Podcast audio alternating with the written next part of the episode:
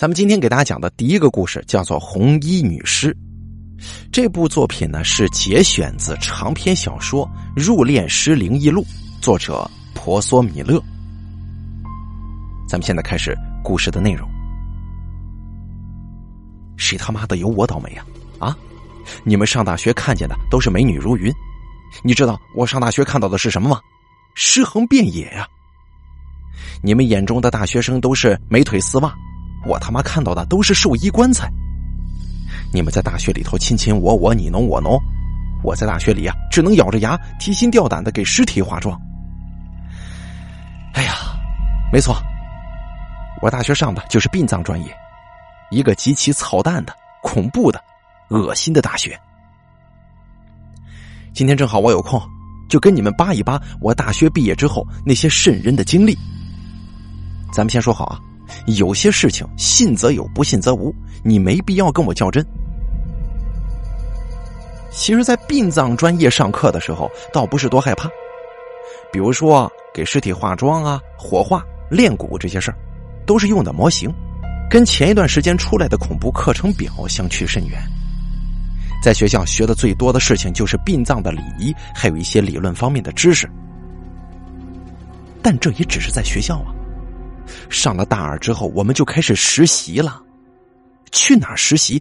当然是去殡仪馆和火葬场啊！啊，当然了，也可能会接一点私活，给平常出了白事的人家做做司仪之类的这种私活。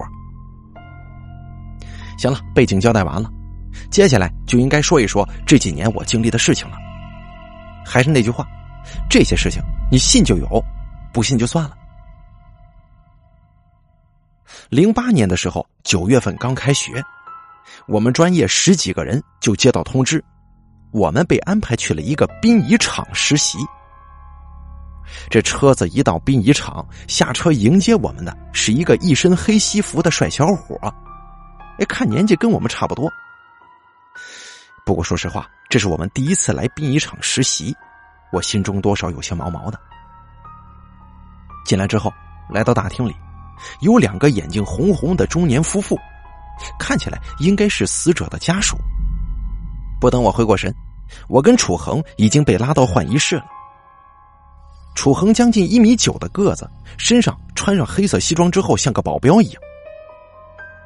换好衣服，我们三个人就稀里糊涂的跟着那两个眼睛红红的家属上了宝马车。这宝马车带着我们三个直直的就往郊外跑去。最后到了一个废旧的厂房附近，才停了下来。这个地方我知道，在八十年代的时候，这个地方是一个很大的摩托车配件厂，还是个国营企业。不过时代一变，这摩托车呀就不吃香了，国产企业也就垮了，只剩下一块孤零零的厂房地皮。下车之后，我对那俩家属说道：“李先生，您带我们来这儿是干什么呀？”在车上已经问清楚了，那个男的叫李浩，女的叫赵莹莹。李浩这个时候对我们说：“你们跟我来，到了就知道了。”我看了一下四周，发现这个地方前不着村后不着店，就一大片荒场，倒是一个杀人抛尸的好地方啊！哟，难不成？这个时候我心中已经有了算计了，原来是横死啊！这横死之事可大可小，关键是看尸体成了什么样。这尸体完好还行，我们今天呢就不会有些麻烦；要是不完好，我们今天这麻烦可就大了去了。李浩带着我们走到一个破旧的屋子旁边，这里啊原来是传达室。还没走近呢，我就闻到一股淡淡的尸臭味道，我心中一阵发苦，完了。这尸体看来呀，不是一天两天了，这下子麻烦会更大。还没进门呢，李浩突然像是想起什么似的，从赵莹莹手里拿过包，掏出六百块钱来，递给了我。我知道这是规矩，我也不矫情。接过来之后，李浩说了一句：“麻烦三位了。”我深深吸了口气，毕竟这是第一次实习呀，心中很是紧张。我跟楚恒还有刘涛三个人走到了屋子里面。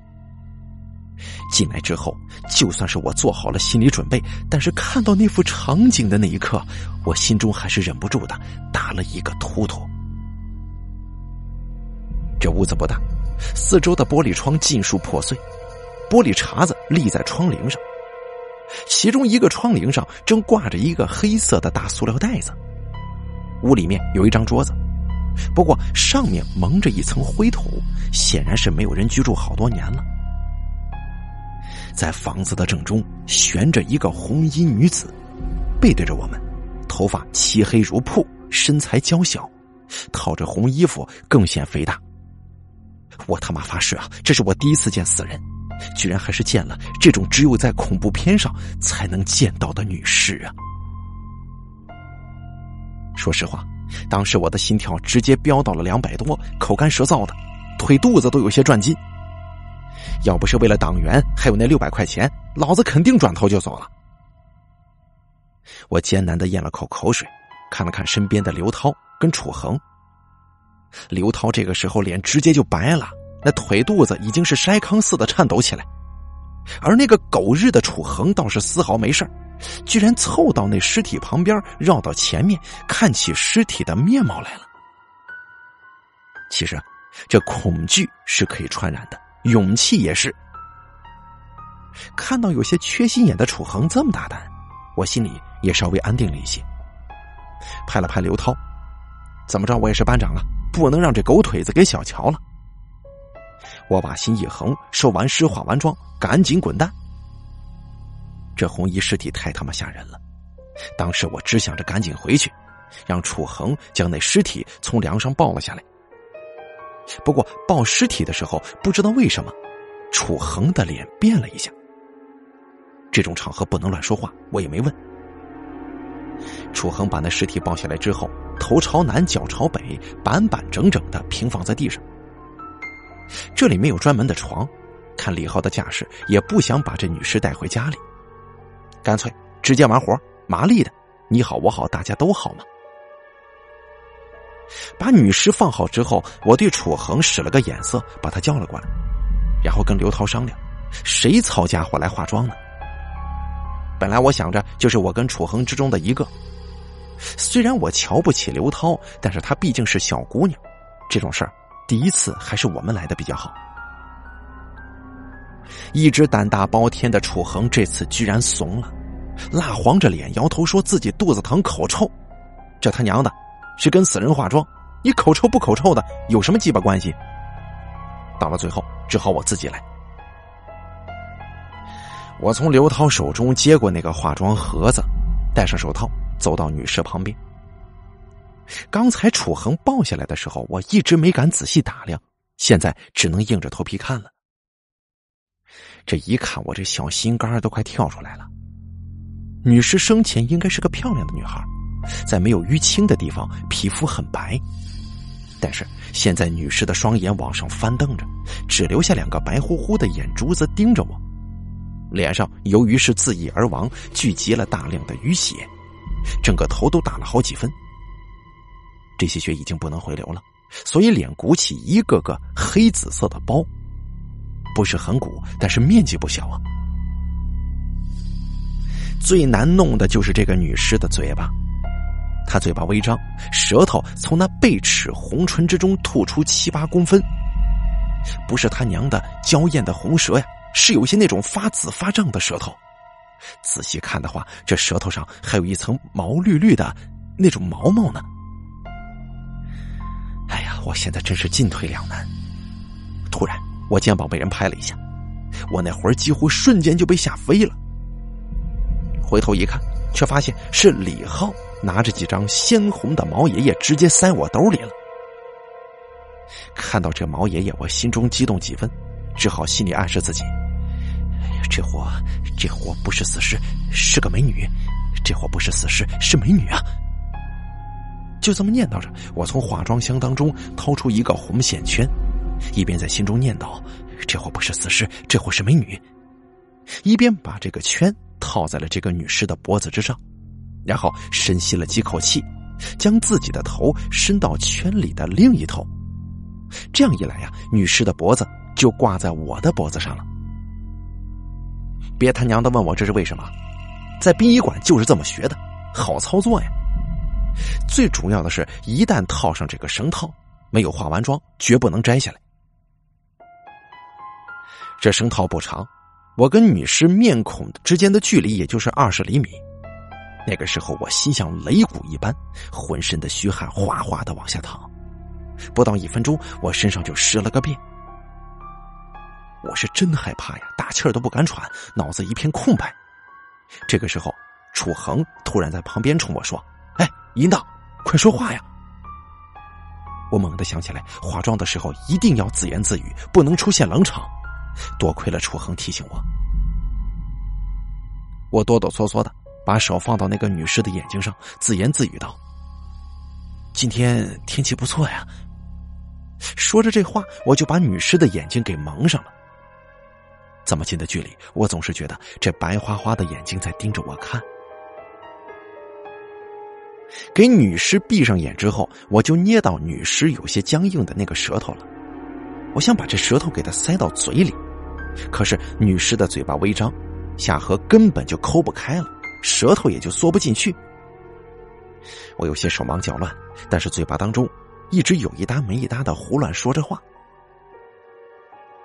楚恒见我遇到了难处，赶紧走了过来，戴上手套，用力扒开女士的嘴巴，而趁这个功夫，我把女士的舌头就塞了进去。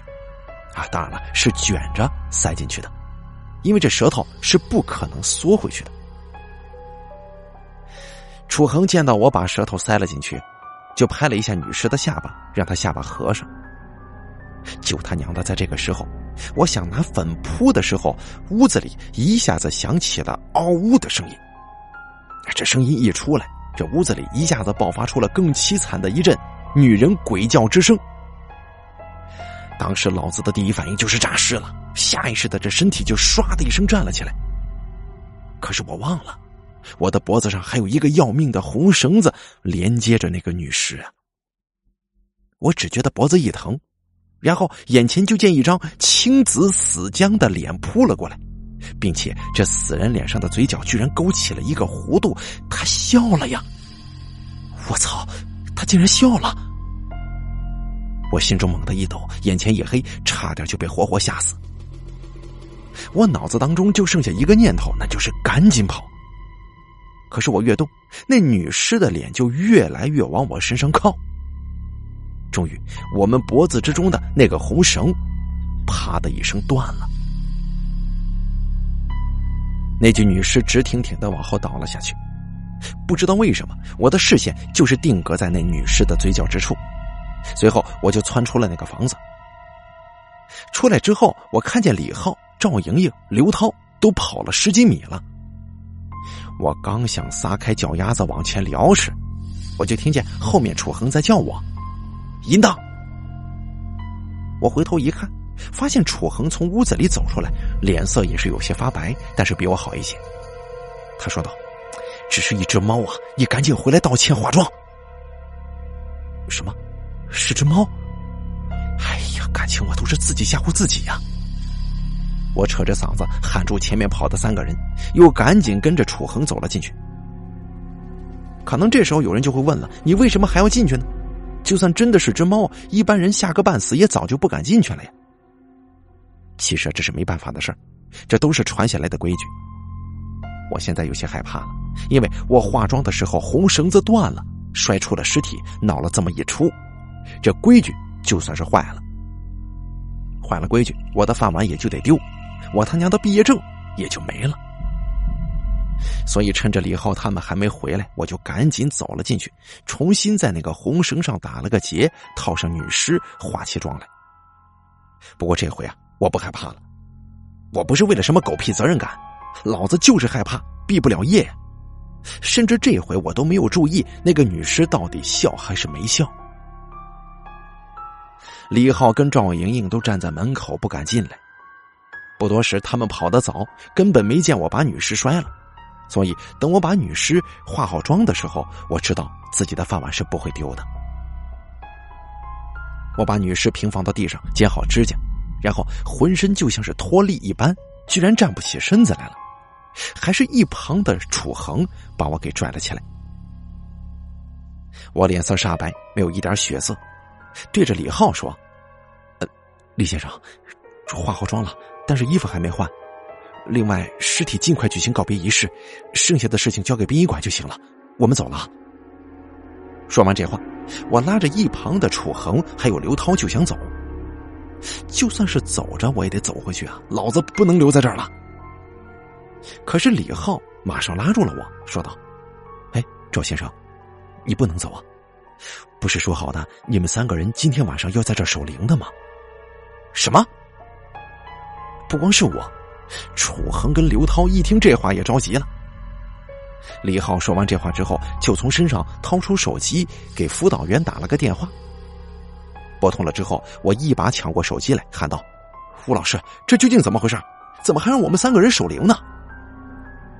他在电话那头说：“啊。”这李先生家没有别人呐，他们两个人生意忙，当然得找人守灵了。说完这话，他啪的一下就把手机给挂了，只留下一旁心乱如麻的我。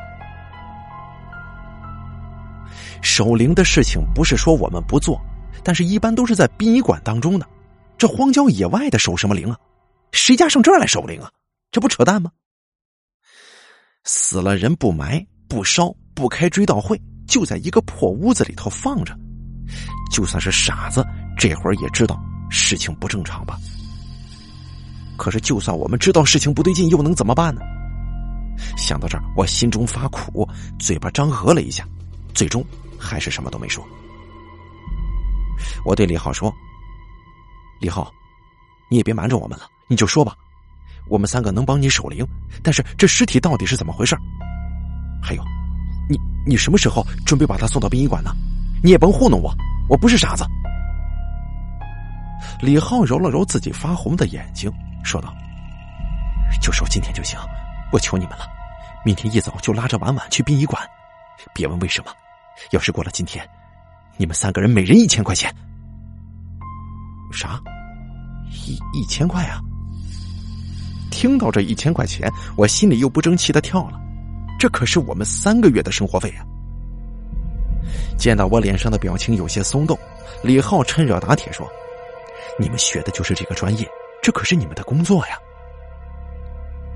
他一提工作，我立马蔫了。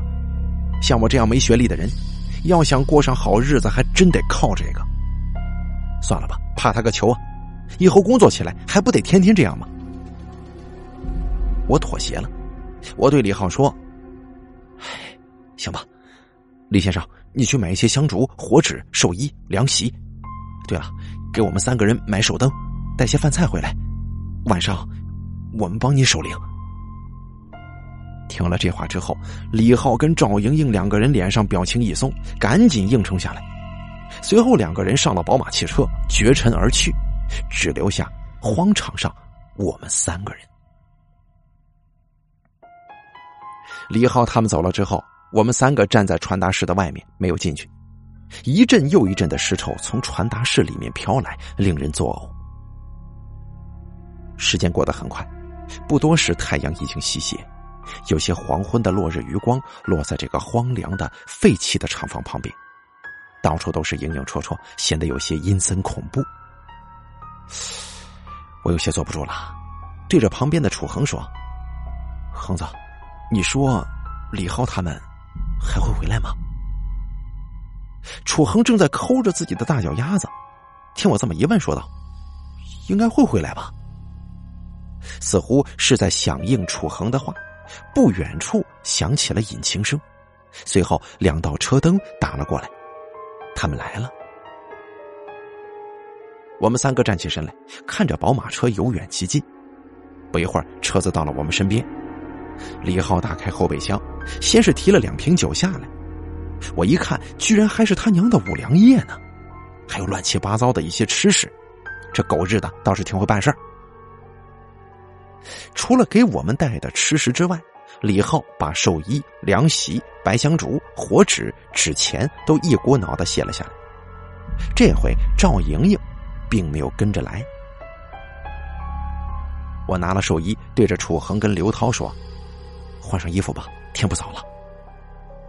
这个时候天已经是快黑了，传达室里面看不清东西了，我们只能借着车灯还有手电筒光芒给死者换衣服。这换衣服呀，必须得是把死者脱得光溜溜的，因为死者是个妹子，这儿我就不详细说了。这妹子虽然挂了，但是身上的皮肤很白，你可能会想着很香艳，对吗？但是如果让你来干这活的时候，你绝对感觉不到“香艳”这个词。反正我那时候浑身上下凉飕飕的。不过穿衣服的时候，我发现妹子身上青紫了好几块，不知道是怎么回事。换好衣服，把女尸放到凉席上，然后我跟楚恒把尸体抬到了那传达室的桌子上。桌上点了几根蜡烛。尸体的正前方桌子下烧了一些纸钱。一天没吃东西了，在死者面前吃东西不好。我们三个走出传达室，来到宝马车旁边。我拿起一瓶五粮液，拧开，然后对着嘴喝了一大口。这火辣辣的酒烧得我浑身舒畅，让我紧绷的神经也松弛了几分。李浩没打算跟我们一起吃东西。他站在一旁，不知道在想些什么。而我跟楚恒、刘涛三个人也不客气，自顾着吃了起来。这东西可都是好东西啊，扒鸡、烤鸭应有尽有。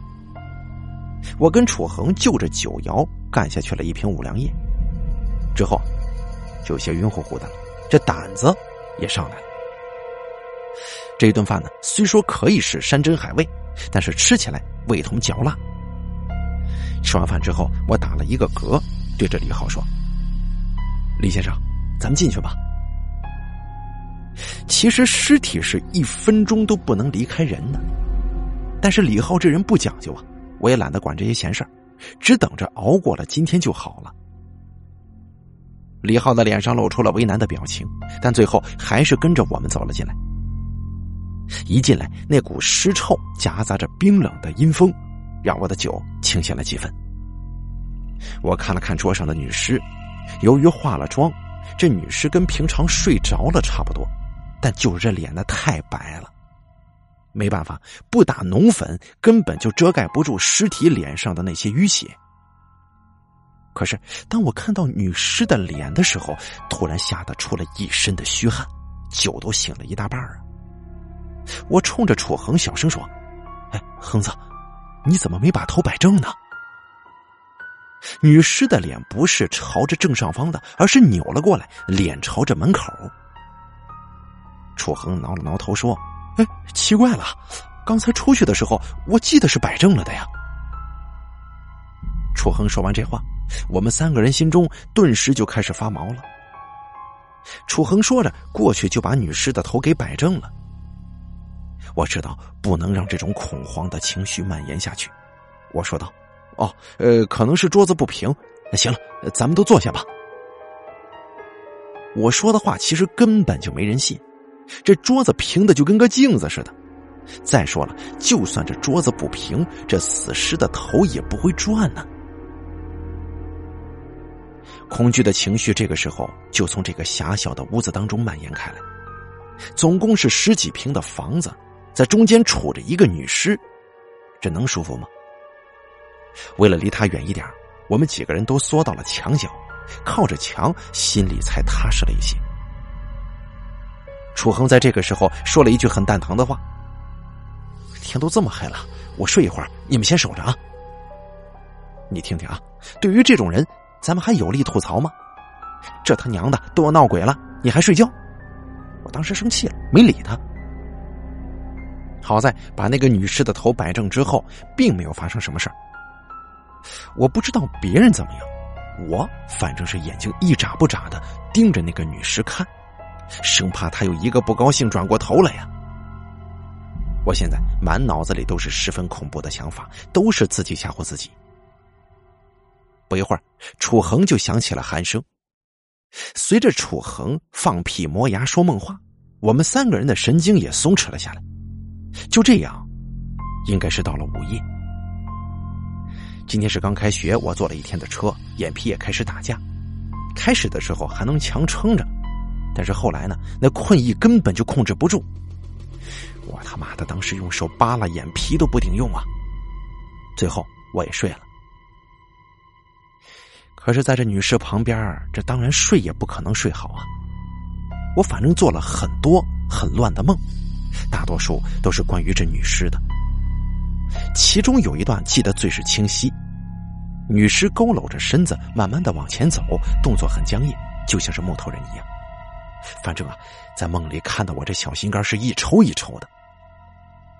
再继续往下看，发现那女尸踮起脚尖，伸长了脖子，往一个绳索套里钻。我看着那绳套很眼熟啊，对呀，这好像是他上吊的那根麻绳。我的天哪！一做梦梦到这个，我当时就醒了。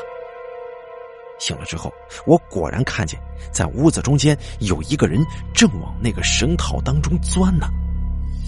不过，借着桌上的蜡烛光，我看见这个人的背影好像是刘涛啊。那个时候，我做的第一件事情就是狠狠的朝着舌尖咬了下去，疼得我差点哭出来。这不是做梦，当时我身上发虚，喊道：“哎，刘涛，你怎么了？”我这一喊，倒是把一旁做梦的楚恒给喊了起来。楚恒嘟囔道：“你瞎鸡巴叫什么呢？什么刘涛啊？”我顾不上跟楚恒瞎扯，但是楚恒醒了，倒是给了我一些底气。我赶紧跑到刘涛身边，拉住就要往绳结里钻的刘涛。楚恒这个时候也清醒了过来，纳闷的说：“哎，这这刘涛傻了呀？这这是要上吊吗？”我真他妈怀疑楚恒是不是少根筋？你丫看不出刘涛有问题吗？可是就在我拉着刘涛的档口，我感觉自己脖子后面凉飕飕的，就好像是有人在我背后吹气。当时我下意识的回头一看，这空荡荡的，什么都没有。但是随着我转头，我又感觉到另一边的脖子里有人吹气儿啊。这时候我终于是 hold 不住了，就算我再信马克思，我也知道这是闹鬼了呀。我冲着楚恒喊道：“恒子，拉住刘涛，快走啊！”我这几个字几乎是咆哮出来的。现在我浑身发抖，要是再拉不动刘涛，我只能自己跑了。楚恒看见我这模样，赶紧过来拉扯刘涛。可是我们两个大老爷们硬是拉不动他呀，只能眼睁睁的看着刘涛往那个绳套里钻。小时候咱们就听说过鬼故事，说吊死鬼会找替身，感情这刘涛啊是被这女尸相中了，成了替身了。话说我当时正想放手的时候，突然感觉自己脖子后面一下子被掐住了，就像是那种冰凉的钳子。一股大力直接把我拽倒在了地上，摔了过去。跟我一起摔倒的还有楚恒，但是楚恒被这一摔，立马就上火了，骂道：“我干你亲娘的！你找死是不是？”说来也怪，楚恒这一骂，我身上那被掐的感觉立马就消失了。但是我现在浑身已经被汗水湿透了，而刘涛也钻到了那个绳结之中。我最不想看见的事情发生了，刘涛要成替死鬼了。当时我心中一火，不知道哪里来的邪劲儿，站起身来，朝着那个躺在桌子上的女尸就跑了过去，啪啪的朝着那个女尸的脸上就扇起来了。我当时一边扇一边骂：“你他妈的，老子来给你收尸，你他娘的还想害老子！”楚恒被我这生猛的表现吓了一大跳。以为我吓傻了，可是十几个嘴巴子扇过去之后，那悬在梁上的刘涛啪的一声掉了下来。我背后已经被虚汗浸湿了，我这几下下手不轻啊，把那女尸的妆又扇掉了，那嘴里的舌头也被我扇了出来。我不敢仔细看，回头抱起地上的刘涛，然后踹了一脚发呆的楚恒，跑出了传达室。这刚跑出来，我就看见那辆宝马车不见了。感情是李浩那孙子已经跑了，他亲闺女死了，他居然不管呢，这还是不是人呢？但是现在我管不了那么多了，我生怕那东西再出现，抱着刘涛胡乱的就朝荒场当中跑去。不知道刘涛掉了这么长时间是不是挂了，但是我知道，要是把他留在那儿，他肯定得挂。跑了大概十分钟，我终于还是坚持不住了，手中一滑，刘涛啪的一下子就摔倒在了地上。我被他这么一绊，两个人滚在了一起。可是楚恒那狗日的在后头跟得很紧呢，根本就没有看见我们两个人摔倒。最后的结果就是三个人一同摔倒在了地上。这是一个坑，三个人一同朝着地下摔去。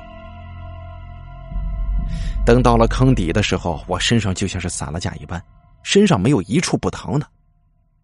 楚恒哼哼唧唧的问我：“我说你跑啥呀？”我骂道：“你他娘的说跑啥呀？啊！”我掏出手机来，用手机光芒照刘涛，摸了摸他的鼻息。不过万幸的是，他还有气呀。楚恒看着刘涛的脸，纳闷道：“你说也怪啊。”刘涛这娘们看着平时挺精的，怎么会想不开呢？哎，你你看看他笑啥呢？楚恒这么一说，我低头一看，借着手机发蓝的灯光，我看见刘涛的脸上居然浮现出了一丝诡异的微笑，而这笑容跟我之前看到的那个女尸的笑容一模一样啊！我本来是抱着刘涛的。但是看到他阴不阴阳不阳的鬼笑，我像是被踩到尾巴的猫，一下子松开了刘涛，窜了起来。我往后退了好几步，但是地上的刘涛并没有丝毫的反应。我哆哆嗦嗦的拿起手机，拨通老吴的电话，可是电话那头却传来冰冷的普通话：“对不起，您拨打的电话已关机，请稍后再拨。”妈的！我气得狠劲儿把手机往上扬了扬，但是最终没有摔下来。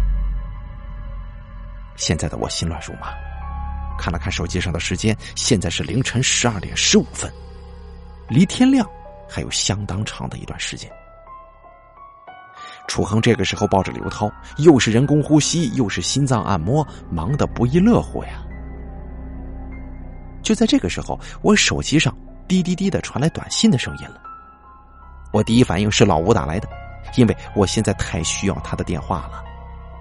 可是当我打开手机的时候，我再也忍不住，嗷的尖叫一声，身子往前趔趄出去，手机也情不自禁的往前扔。楚恒见我扑来，赶紧站住抱住我：“喂，你他娘怎么了？”我现在已经听不清楚恒的话了，脑袋之中只是浮现出手机屏幕上那短短的几个字。我在你身后。我被楚恒抱住之后，发出呜呜的叫声。我想往前跑，但是我没有楚恒力气大，只能被他牢牢的抱着，身子不由自主的抽搐。我也不敢回头看，我只想一个劲的往前跑，离开这个鬼地方，哪怕跑死在路上，我也不愿意待在这儿。终于，在楚恒的安慰之下，我的情绪慢慢的安定下来。我慢慢的转过头去，身后黑乎乎、空荡荡的，啥也没有。看到什么也没有，我使劲砸了楚恒两下：“恒子，走，咱们今天必须离开这儿。”这手机上的事儿我没有敢跟楚恒说，这件事情知道的人越少越好。一个人精神崩溃，总比两个人都崩溃来的好吧？楚恒见我没事，过去捡我手机。我却像是个神经病一般，使劲喊了起来：“哎哎，别！”我这一喊，把楚恒吓了一跳，但他还是把手机捡了起来。“你叫我什么呀？”楚恒几乎是下意识的打开手机看看摔坏了没有。我想过去抢，但是已经来不及了。但出乎意料的是，楚恒并没有发现什么异常。我过去一把抢过手机，手机上空空荡荡的，那几个字消失不见了。似乎一切都是我的错觉。哎呀，直到坐上来找我们的车往回走的时候，我这才真正意识到自己已经远离了那个荒凉的厂房。不过，事情显然不是就这样完了。后来，那个红衣女尸消失不见了。我们三个人回到殡仪馆，喂了刘涛一些姜汤，刘涛倒是悠悠醒转，只是他丝毫不记得发生过什么事儿。虽然殡仪馆本来就是一个阴森的地方，但是在灯光之下，我却感到很是安全。我问旁边抽旱烟的那个干瘦老头：“大爷，我这经历到底是咋回事啊？我们三个好像是看见了……”我话还没说完，那老头立马喊道：“瓜娃子，说什么呢？”那老头的声音特别大，吓得我抽了抽嘴角，明智的闭上了嘴。后来我知道了。干我们这行的最忌讳那个字了，在殡仪馆里更是绝口不能提那个字不过呢，老头到底也没有说这到底是咋回事只是对我说这事儿不让我们管了。天明之后，我们三个就被撵回学校去了。那个李浩，就像是那具女尸一样，也一同不见了踪影。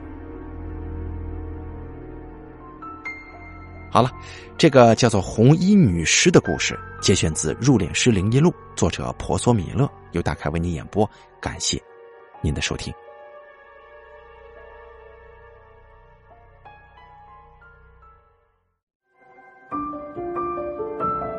本期故事演播完毕。